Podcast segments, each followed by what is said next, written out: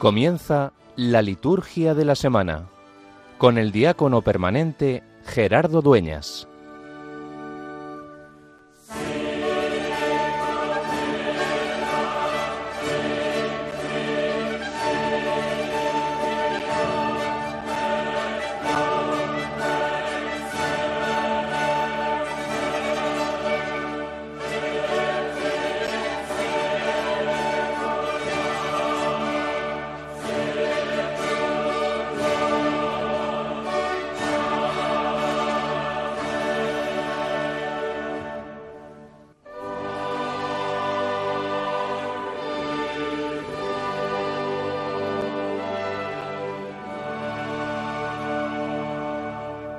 Oh Dios, autor de toda misericordia y bondad, que aceptas el ayuno, la oración y la limosna como remedio de nuestros pecados.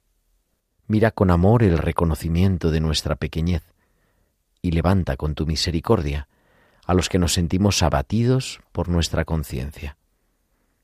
Por nuestro Señor Jesucristo, tu Hijo, que vive y reina contigo en la unidad del Espíritu Santo y es Dios, por los siglos de los siglos. Amén.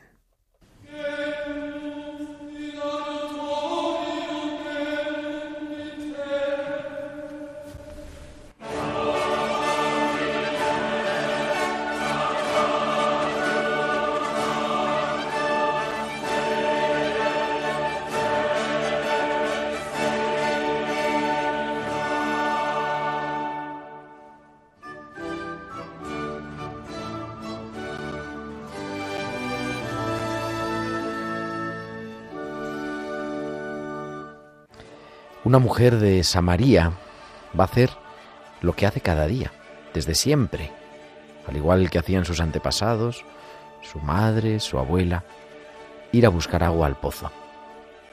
Y resulta que un día determinado, ese día que nosotros decimos, hay un encuentro que le cambia la vida.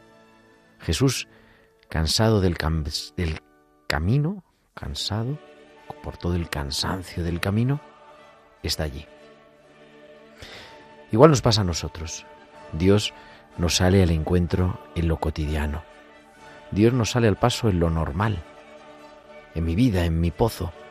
Hoy diríamos a lo mejor en la máquina de refrescos, o en la máquina del café de la oficina, o en el autobús, o en el podcast, o en la radio. Y Jesús, rompiendo los esquemas legales y religiosos, le pide de beber. Un Dios que sorprende saltándose lo convencional para entrar en relación conmigo, sin importar qué dirán o lo que está bien, y que además se hace necesitado, necesitado de mí. El Todopoderoso, el Creador del cielo y de la tierra, me pide de beber. Sorprende que si leemos con atención el Evangelio que este domingo nos propone la liturgia, al final la mujer ni se lleva el cántaro, ni Jesús come porque han ido sus discípulos a buscar de comer. Porque es que en el encuentro con el Señor los esquemas cambian, las prioridades se modifican. En realidad, descubro lo que es verdaderamente esencial y donde está la verdadera plenitud. Y ese es sin duda el camino de la cuaresma. El camino de la cuaresma es el de despojarnos de aquello que no somos auténticamente y volver a lo esencial. ¿Qué es lo esencial en nuestra vida? ¿Y cómo vivir lo esencial en lo cotidiano? No solamente en lo especial. Ese es el reto del Evangelio. Ese es el reto de descubrir que Dios calma nuestra sed. Pero no solo nuestra sed, nuestra sed física, como le reclama ¿no? el pueblo sediento contra Moisés. Nos has sacado de allí, de Egipto, para matarnos de sed a nosotros, a nuestros hijos, a nuestros ganados. No se trata solo de la sed material, sino de la sed de plenitud, de la sed de Dios. El amor de Dios, dice Pablo, ha sido derramado en nuestros corazones por el Espíritu Santo que se nos ha dado. Un Dios que se nos da, pero un Dios también que ha querido necesitarnos. En el camino de la cuaresma descubrimos donde se hace verdaderamente presente Dios. Y es en ese pozo cotidiano, es en ese lugar de la samaritana, donde Dios me quiere salir al encuentro. Y yo me pregunto también, y te pregunto, y me pregunto en voz alta, ¿cuál es nuestro pozo? ¿Dónde nos sale Dios a nuestro encuentro? ¿En qué personas, en qué acontecimientos, en qué momentos de nuestro día a día, de nuestra semana, de nuestro fin de semana, descubrimos a Jesús cansado del camino, esperándonos? En medio de lo normal, en lo que he hecho siempre, pero que hoy, desde Dios, adquiere un significado distinto. Que no vivamos con los ojos cerrados, sino que abiertos a lo esencial, sepamos descubrir a ese Dios que nos habla al corazón. Aquella mujer porque le había hablado de su pasado amoroso, quizá porque conecta con nosotros en lo profundo del corazón, descubrimos que es el verdadero Dios el que nos sale al encuentro. Que lo podamos vivir y que la cuaresma sea ese volver a lo esencial, ese descubrir a Dios presente a nuestro lado, en nuestra cotidianidad, en nuestro día a día, y ese convertirnos, volvernos a Él y mirarlo de un modo nuevo.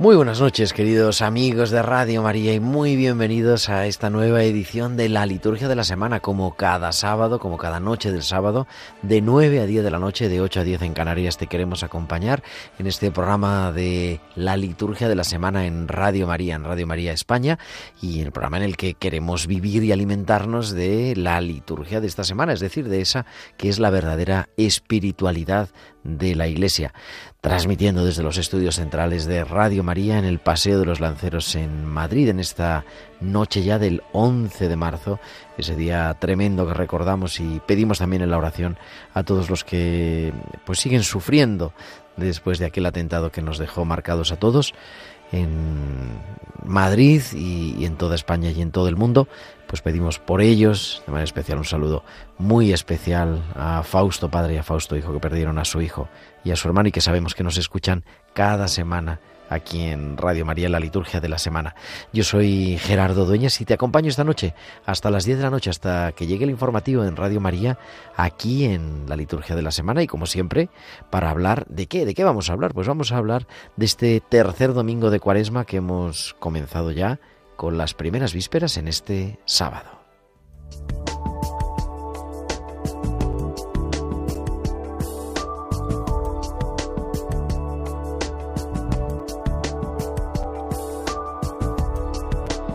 Y es que la espiritualidad, la liturgia está marcada por el ritmo del calendario y del calendario litúrgico, del calendario de esta cuaresma. Estamos ya en el tercer domingo, la verdad que el tiempo vuela el domingo de la Samaritana y además en este precioso ciclo A en el que tenemos estas grandes catequesis bautismales, porque nos vamos preparando con aquellos catecúmenos que van a recibir el bautismo y la iniciación cristiana en la noche de la vigilia pascual y nosotros también ya bautizados vamos haciendo este camino con los catecúmenos para renovar nuestro bautismo.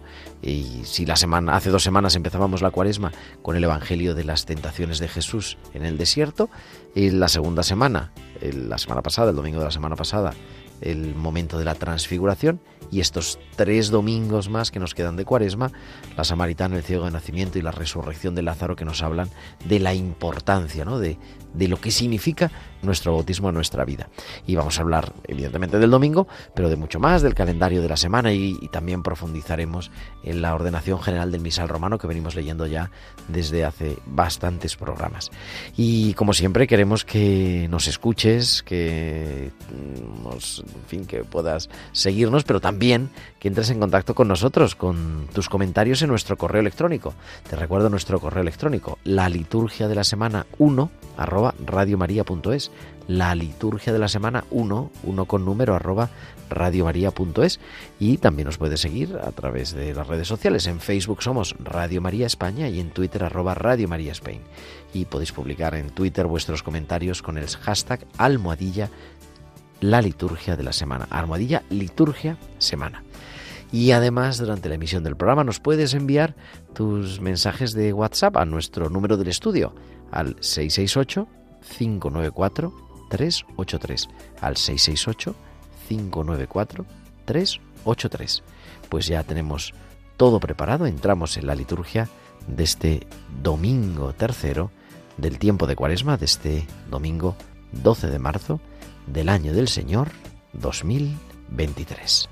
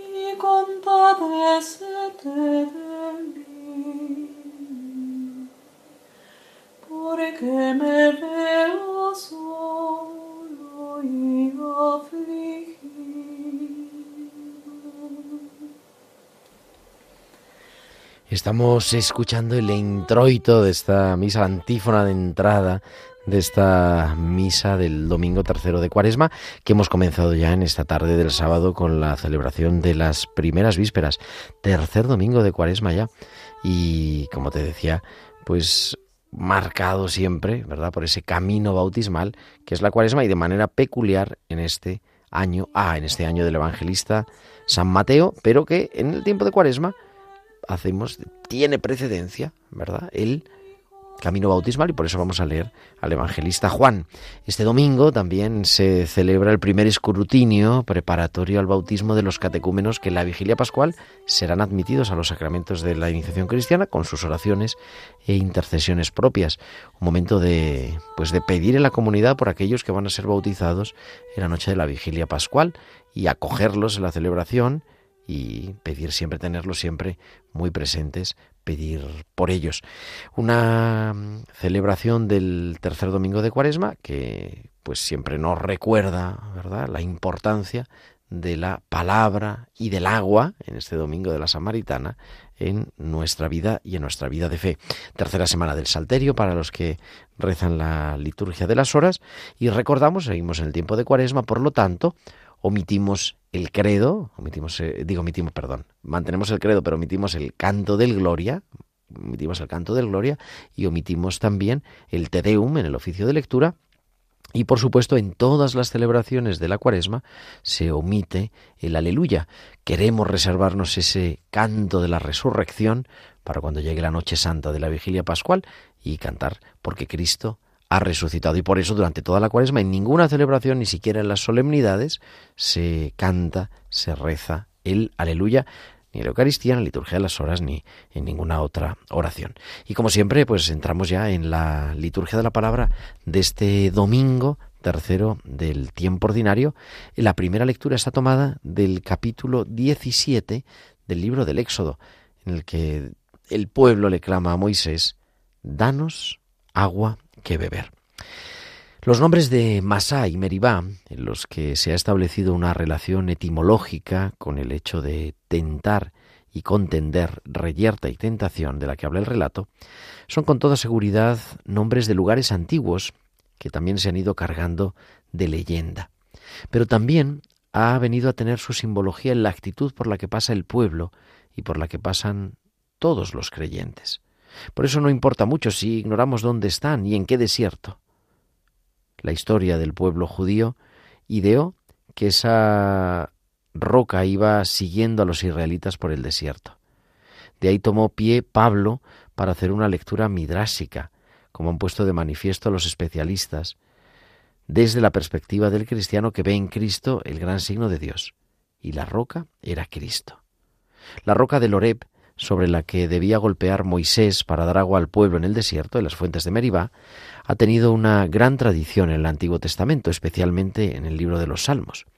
Ya se sabe que el desierto es el lugar de la prueba, especialmente por la necesidad de beber, y por eso resplandece de manera particular en el tiempo de la cuaresma, que es, eh, llamamos, ¿no? el gran desierto cuaresmal. El agua en Israel era y sigue siendo un tesoro, porque es una pequeña región rodeada de un gran desierto. Un poco de agua es como un milagro y toda sequía es como un castigo, una tentación.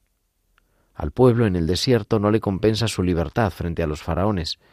No quieren morir en el desierto, aunque podían haber muerto esclavos y explotados cerca de las pirámides de Egipto. Pero así es el sino de todo tipo de liberación. ¿Está o no está el Señor en medio de nosotros? Esa es la pregunta del pueblo sediento. ¿De qué vale la libertad conquistada? El texto quiere reafirmar la fe de un pueblo en Dios, pase lo que pase, suceda lo que suceda. Es más, las dificultades y adversidades deben ser las que ponga de manifiesto la fe en Dios, porque siempre Él, de una manera o de otra, nos da el agua de la roca. Dios está en medio de nosotros, pero no podemos exigirle que lo muestre como nosotros queremos, sino que sepamos buscar el agua que nos proporciona en rocas que en su entraña llevan una fuente. Si la vara de Moisés, si la confianza y la fortaleza de ánimo, Dios no lo descubrimos porque sí, como nos recuerda Moisés, Dios está en medio de nosotros. Y respondemos a este salmo, digo a esta lectura con el Salmo 94. Ojalá escuchéis hoy la voz del Señor, no endurezcáis vuestro corazón, que nos recuerda eso, que la voz del Señor se escucha con el corazón.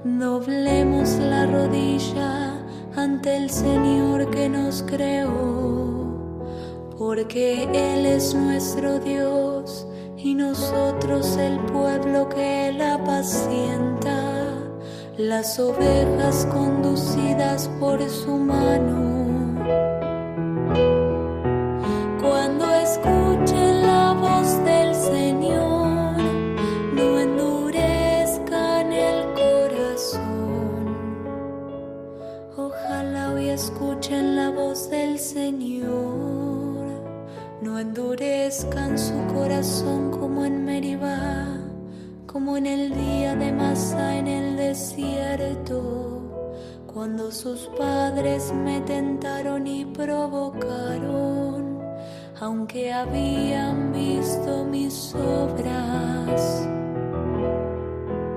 Cuando escuché la voz del Señor,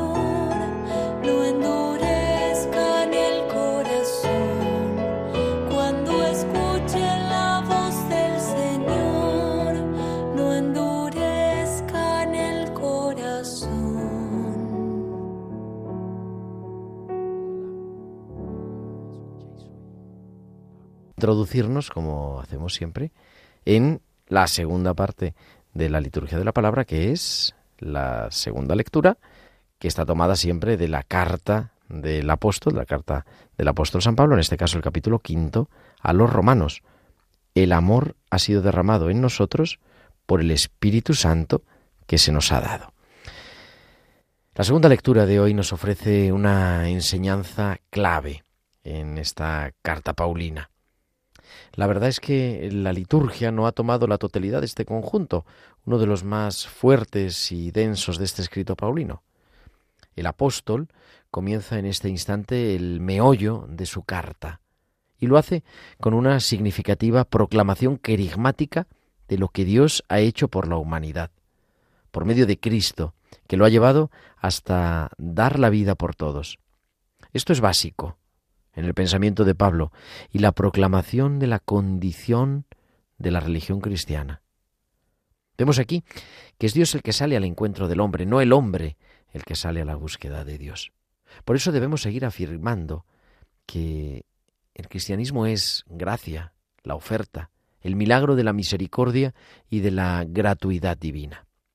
San Pablo aquí centra su pensamiento en lo que significa en la vida presente para los creyentes ser justificados por la fe. La salvación, pues, es una gracia de Dios que se nos otorga mediante nuestra confianza en Jesucristo. El enunciado de esto es, un, es de un calado teológico sin precedentes, dicho además por alguien que procede del judaísmo, como San Pablo. Esta gracia es lo que define la justicia de Dios y la vida cristiana. De esto es de lo que debe gloriarse el cristiano, de creer y experimentar la gracia que nos llega por medio del Espíritu de Dios. Pablo está queriendo decir que no hay que gloriarse del esfuerzo que debemos hacer para salvarnos, porque entiende que la salvación es una gracia, un regalo, pero también los regalos hay que saber acogerlos y agradecerlos. Pablo nos recuerda que la justificación, o si queremos la salvación, para ser más directos, tiene una estrategia que ha establecido el mismo Dios por medio de Cristo. Cristo murió por los impíos, y puesto que Dios nos ama, Cristo dio su vida por nosotros. Para Dios no era necesaria la muerte de Cristo, y no es Dios quien entrega la muerte a Jesús, sino los hombres. Pero la formulación de Pablo quiere dejar clara la iniciativa divina. Esto ha ocurrido porque Dios nos ha amado y porque Dios nos ama. Y como decíamos, en este tiempo de cuaresma nos preparamos al Evangelio, al centro de la liturgia de la palabra, que es la proclamación del Evangelio, no con el aleluya, que omitimos el aleluya durante todo el tiempo de cuaresma, sino con otro canto interleccional, un canto que nos hable, como este, por ejemplo, de la palabra de Dios.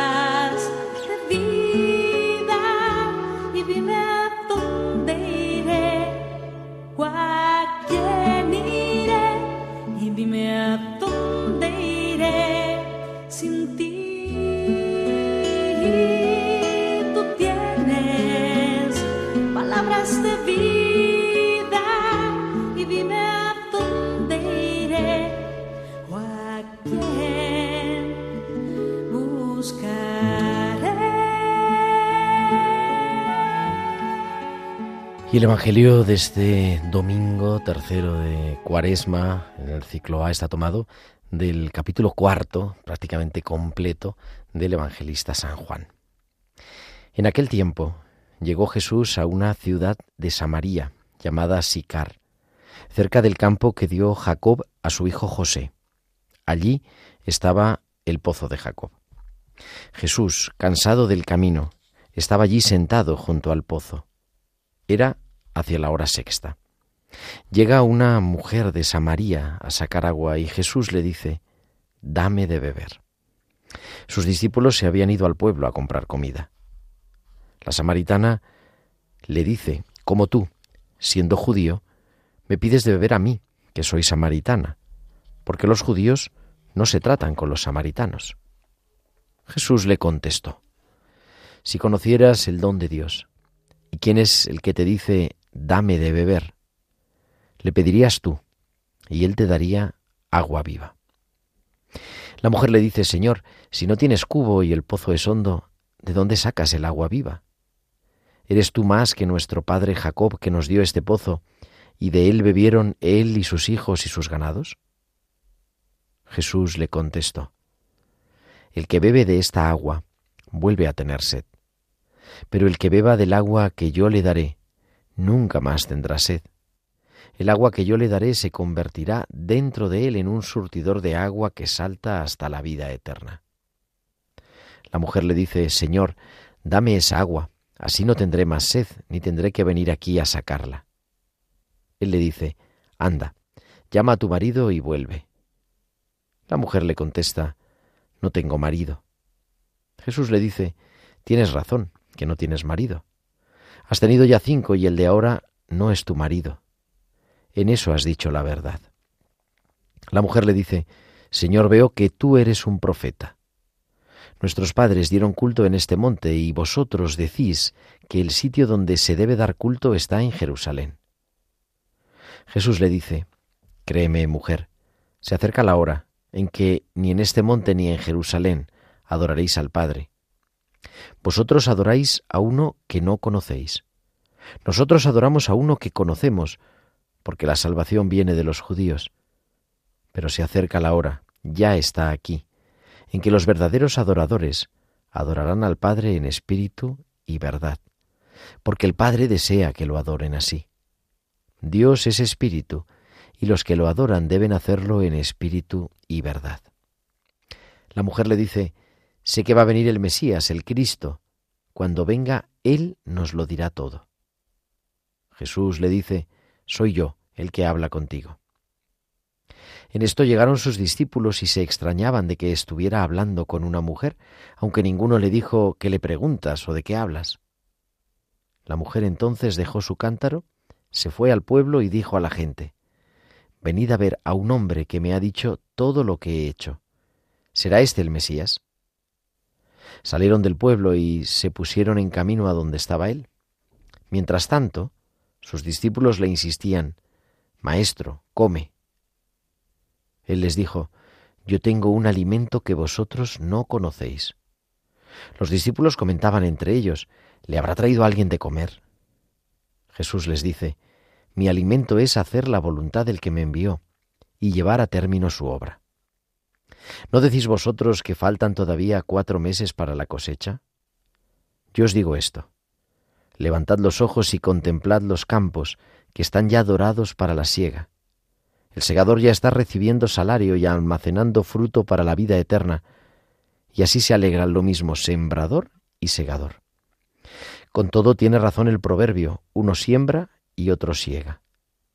Yo os envié a segar lo que no habéis trabajado. Otros trabajaron y vosotros entrasteis en el fruto de sus trabajos. En aquel pueblo muchos samaritanos creyeron en él por el testimonio que había dado la mujer. Me ha dicho todo lo que he hecho. Así cuando llegaron a verlo los samaritanos le rogaban que se quedara con ellos, y se quedó allí dos días. Todavía creyeron muchos más por su predicación y le decían a la mujer, ya no creemos por lo que tú dices. Nosotros mismos lo hemos oído y sabemos que Él es, de verdad, el Salvador del mundo.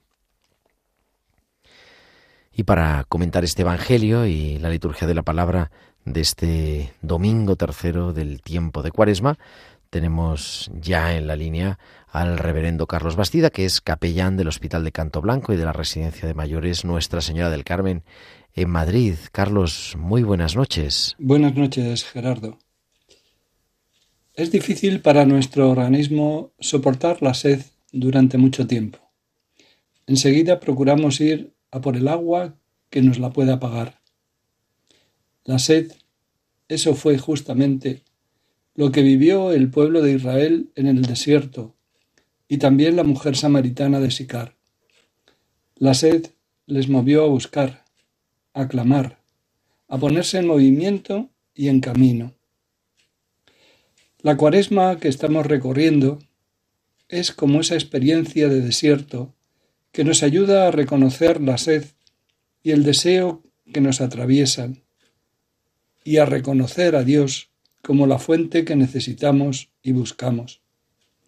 Aunque en verdad cuando nosotros salimos en búsqueda de Dios, siempre es Él quien nos sale al encuentro primero, pues Él ya estaba buscándonos desde antes, como lo refleja este encuentro de Jesús y la samaritana.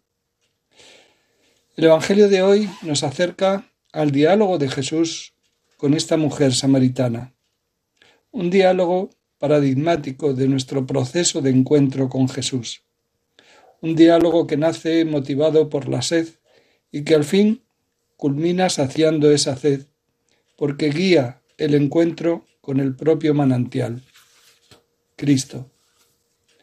Así, a partir de la experiencia de la sed física y del agua, Jesús ayuda a la samaritana a tomar conciencia de su propia sed interior, de sentido, de plenitud, de libertad. Jesús, por una parte, la encamina hasta que ella pueda asumir su situación vital. No tengo marido. Por otro lado, palabras como agua viva, manantial de agua que salta hasta la vida eterna, la ayudan a abrirse despertando en ella la esperanza tan arraigada en su pueblo. Cuando venga el Mesías, nos lo dirá todo.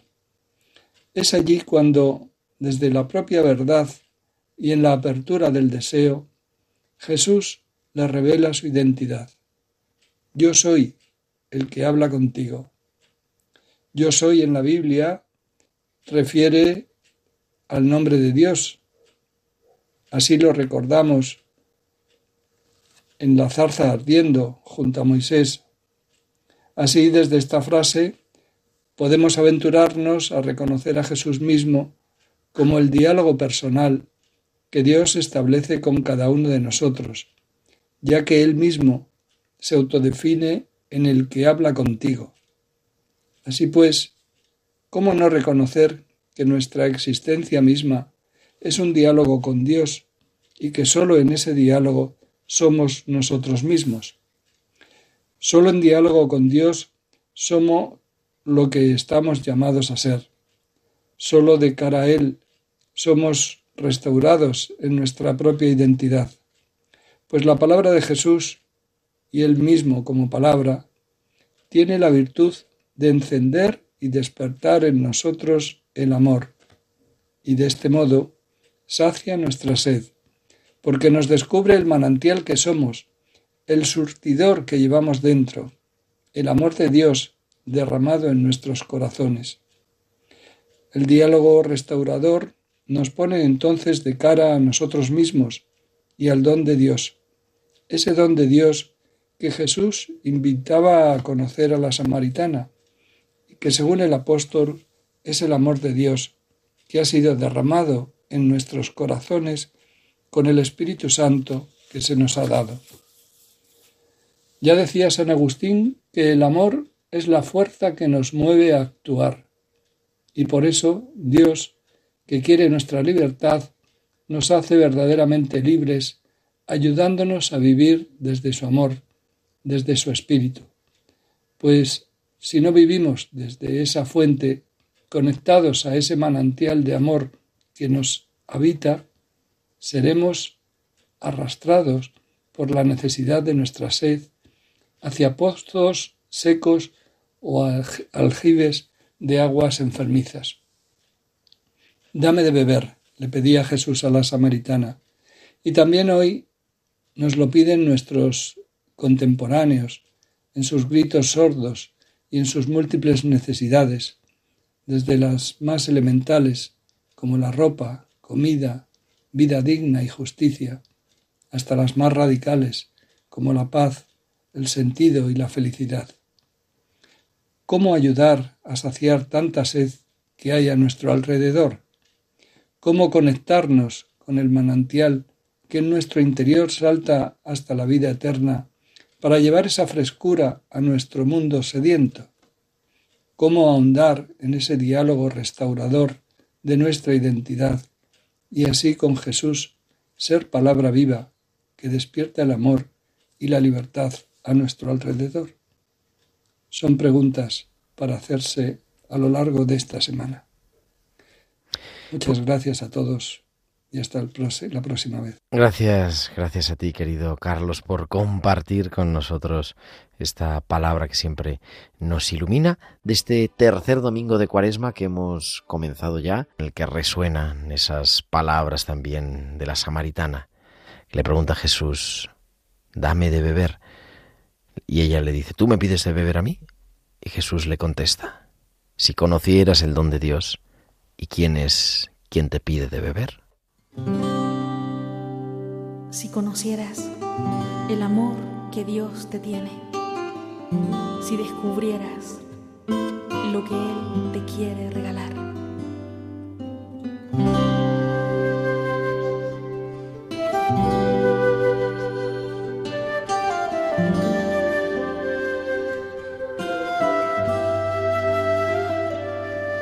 conocieras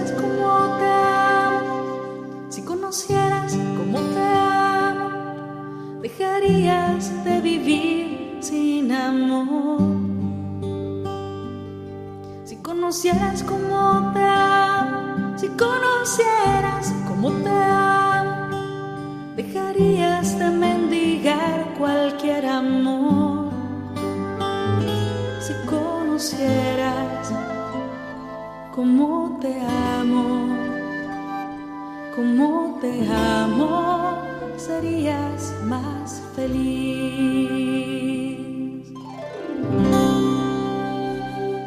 Y entramos así en esta semana tercera del tiempo de la cuaresma, en el calendario también de la semana. Mañana domingo, 12 de marzo, nos unimos en la oración a la iglesia de Vitoria, que celebra el aniversario de la ordenación episcopal de su pastor, el reverendísimo padre Juan Carlos Elizalde Espinal, que fue ordenado obispo en el año 2016.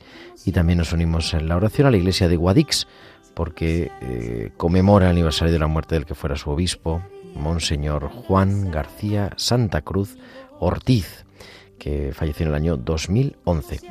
El lunes, este próximo lunes, evidentemente toda la semana de las ferias de Cuaresma tienen precedencia sobre cualquier otra celebración eh, de memorias ¿no? de los santos y de hecho las memorias que hay las celebramos como conmemoración y con las vestiduras de color morado y se utiliza únicamente la oración colecta, pero si hay algunos momentos en los que pedir de manera especial y por supuesto el lunes 13, pasado mañana, es el aniversario, el décimo aniversario de la elección del Santo Padre, del Papa Francisco, pues un día de pedir por el Papa de renovar nuestra comunión con él, con el Papa Francisco, el sucesor de Pedro, el pastor de la Iglesia Universal, y de elevar nuestras oraciones la oración personal y también la oración comunitaria, tanto en la celebración de la Eucaristía como en la celebración de la liturgia de las horas, por las intenciones y por la persona del Sumo Pontífice del Santo Padre, el Papa Francisco.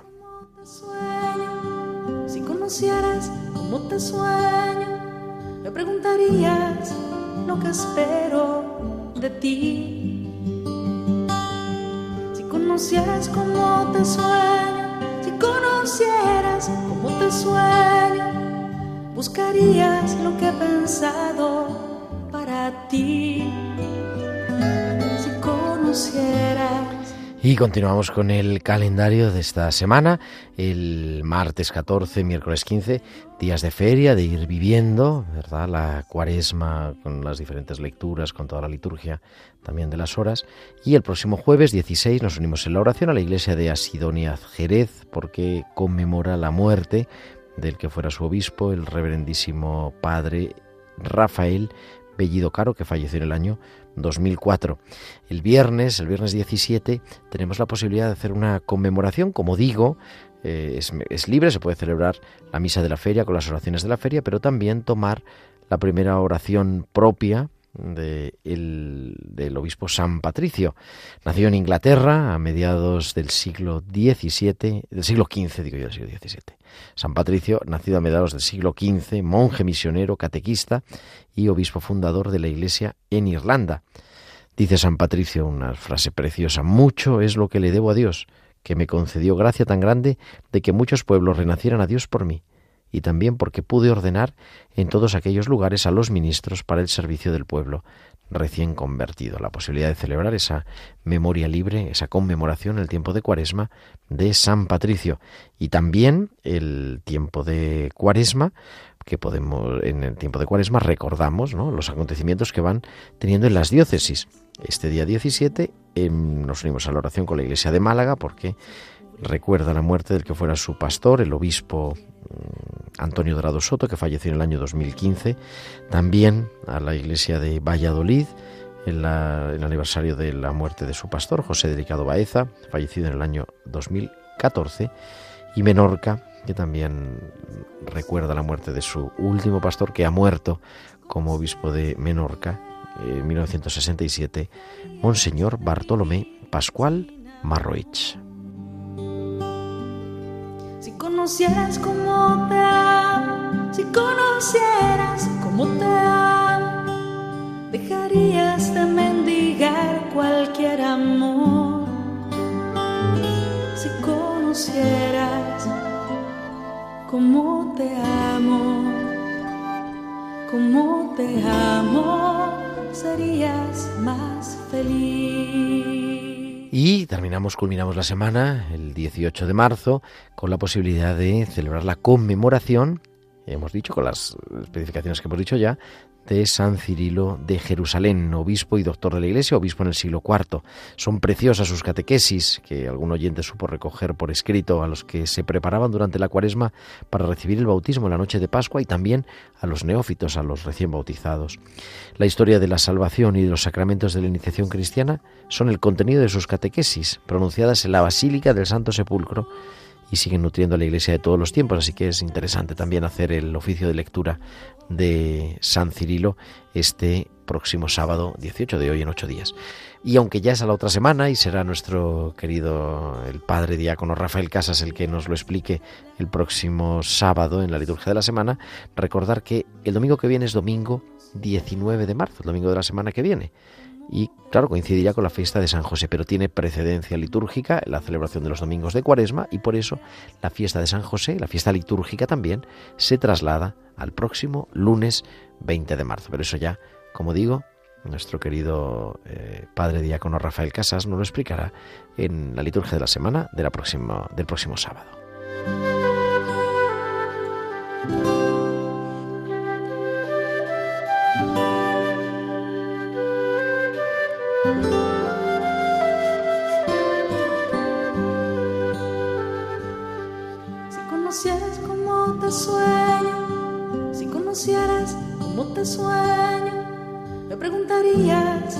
Lo que espero de ti. Si conocieras cómo te sueño, si conocieras cómo te sueño, buscarías lo que he pensado para ti. Si conocieras cómo te sueño como te sueño, pensarías más. Continuamos en la liturgia de la semana en esta noche del 11 de marzo, del sábado 11 de marzo, y en estas ya primeras vísperas, como decimos, del tercer domingo de Cuaresma y culminado el calendario de la semana, vamos a entrar en esto que venimos, que viene acompañándonos durante pues todo este curso y algo más, que es que vamos leyendo la ordenación general del misal romano, es decir, la introducción, ¿no? ¿Cómo es la misa? ¿Cómo celebramos la misa? Esa introducción y vamos descubriendo en cada programa cómo celebrar la Eucaristía y, vamos aprendiendo así, ¿verdad? Alimentándonos de la espiritualidad de la, de la propia celebración. Pues la ordenación general del misal romano, aquí en la liturgia de la semana, en Radio María.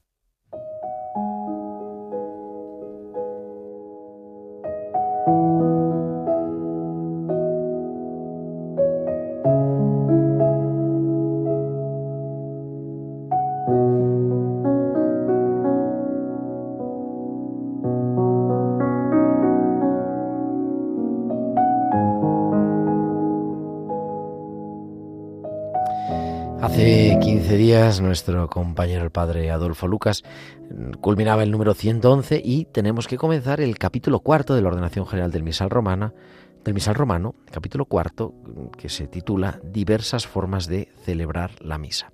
Vamos a leer, como vamos haciendo siempre, los números y los vamos comentando.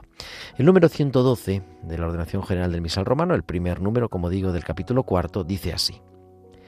En una iglesia local, corresponde evidentemente el primer puesto por su significado a la misa presidida por el obispo, rodeado de su presbiterio, diáconos y ministros laicos, y en la que el pueblo santo de Dios participa plena y activamente. En esta, en efecto, es en donde se realiza la principal manifestación de la Iglesia. En la misa que celebra el obispo o que él preside sin que celebre la Eucaristía, obsérvese las normas que se encuentran en el ceremonial de los obispos.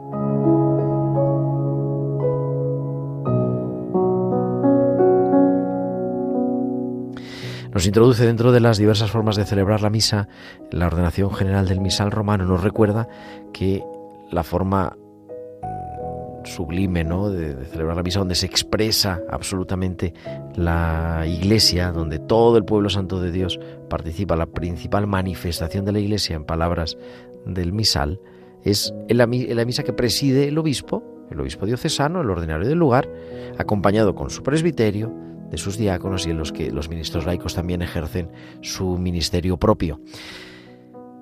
Recuerda, dice en el segundo párrafo de este número 112, una expresión que quizá a alguno de nuestros oyentes le ha podido llamar un poco la atención. ¿no? Dice la misa que celebra el obispo o la misa que él preside sin que celebre la Eucaristía.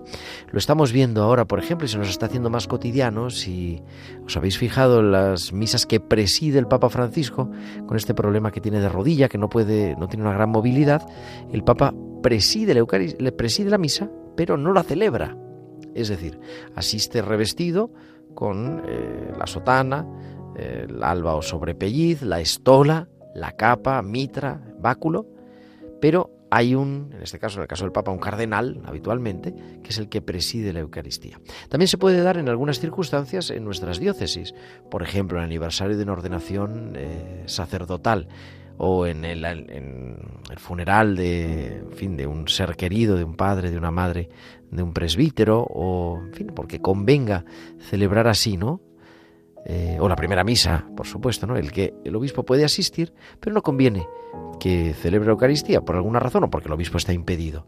Entonces, dice, se llevarán a cabo las normas del ceremonial de los obispos. Y es decir, nos está recordando que el misal romano que nosotros utilizamos, que las rúbricas que tenemos en el misal romano, es para la liturgia presidida por el presbítero, para la misa presidida por el presbítero. La liturgia episcopal tiene unas normas propias y se rige no por el misal, las oraciones sí, pero no por las rúbricas de misal, sino por las rúbricas que tiene otro libro litúrgico que se llama El Ceremonial de los Obispos, que además ha sido eh, editado por la editorial de la Conferencia Episcopal, ha sido reeditado recientemente. La primera la edición que tenemos ahora típica estaba descatalogada, se habían agotado los que se habían impreso y se ha vuelto a reimprimir la edición en una, una nueva edición. Tres Mm, grados de liturgia, podríamos decir. ¿no? La liturgia común, que es la que nosotros vemos, la que preside, la liturgia de la Eucaristía que preside el presbítero, es la que se rige por esta ordenación general del misal romano. Está la liturgia episcopal, regida por el ceremonial de los obispos, y también la liturgia papal con normas propias y con unos usos propios también dentro del rito romano. Así que ese recordatorio, el primer número de estas diversas formas de celebrar la misa, la misa presidida por el obispo.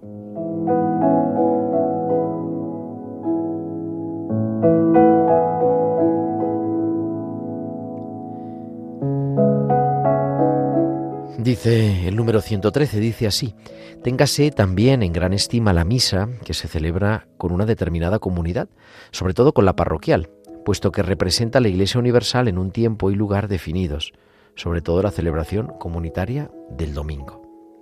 Es evidente que todo es la celebración de la Eucaristía, en todo momento se hace presente en el pan y en el vino el sacrificio pascual de Cristo, Cristo muerto y resucitado y presente realmente en las especies sacramentales del pan y en el vino, que son transformadas por oración consecratoria y la epíclesis en el cuerpo y la sangre de nuestro Señor Jesucristo. Pero dice, evidentemente, la misa parroquial representa a la Iglesia Universal en un tiempo y en un lugar definidos, sobre todo en el domingo.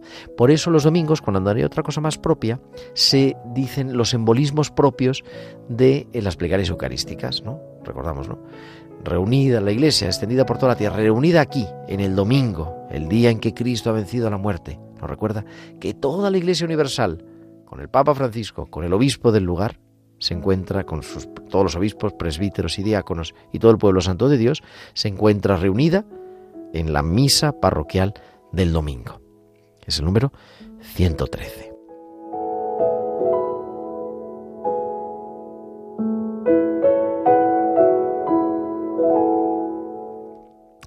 Concluimos nuestro camino por la ordenación general del misal romano con el número 114. Dice así. Entre las diversas misas celebradas por determinadas comunidades, ocupa un puesto singular la misa conventual, que es una parte del oficio cotidiano, o lo que se llama misa, o la que se llama misa de la comunidad. Y aunque estas misas no exigen ninguna forma peculiar de celebración, con todo es muy conveniente que sean cantadas, y sobre todo con la plena participación de todos los miembros de la comunidad, religiosos o canónigos. Por consiguiente, en estas misas ejerza cada uno su propio oficio, según el orden o ministerio recibido. Conviene, pues, en estos casos que todos los sacerdotes que no están obligados a celebrar en forma individual por alguna utilidad pastoral de los fieles, a ser posible, concelebren en estas misas. Más aún, todos los sacerdotes pertenecientes a una comunidad que deban con celebrar el mismo día en la misa conventual que tengan, eh, he perdido, repito otra vez, más aún todos los sacerdotes pertenecientes a una comunidad que tengan la obligación de celebrar de forma individual por el bien pastoral de los fieles, pueden concelebrar el mismo día en la misa conventual o de comunidad, porque es preferible que los presbíteros que asisten a la celebración eucarística, a no ser que una causa justa les excuse, ejerzan el ministerio propio de su orden y, en consecuencia, participen como concelebrantes revestidos con los ornamentos sagrados. Si no concelebran, llevan el hábito coral propio o la sobrepelliz sobre el traje talar. Este número a qué hace referencia. Hemos dicho, en primer lugar, el número 112, la misa presidida por el obispo. Manifestación plena de la Iglesia. Número 113, la misa parroquial del domingo. La Iglesia Universal se hace presente en ese momento. Número 114, la misa conventual. Las comunidades religiosas, obligadas al coro, se expresa de manera suprema ese momento de la comunidad la misa conventual que todos celebran. Y dice, si alguno, porque atiendan otra parroquia, porque haya otras misas en el monasterio, por lo que sea, tiene que celebrar de manera particular, tiene el permiso de manera cotidiana, ¿no? De presidir individualmente, pero con celebrar la misa de la comunidad, por lo que ella expresa. Pues hasta aquí nos quedamos este, en este número 114. La próxima semana continuaremos en el número 115, si, si todo va bien.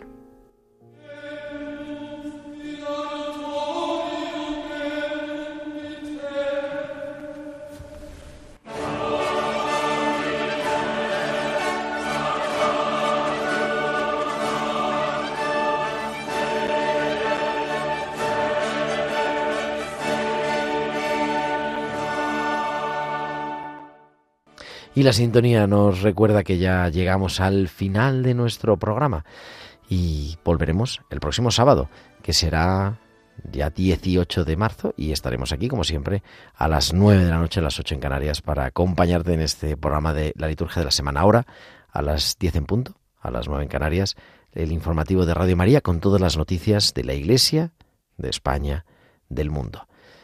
Que tengas un feliz domingo, una feliz y santa cuaresma. Un abrazo de tu amigo el diácono Gerardo Dueñas.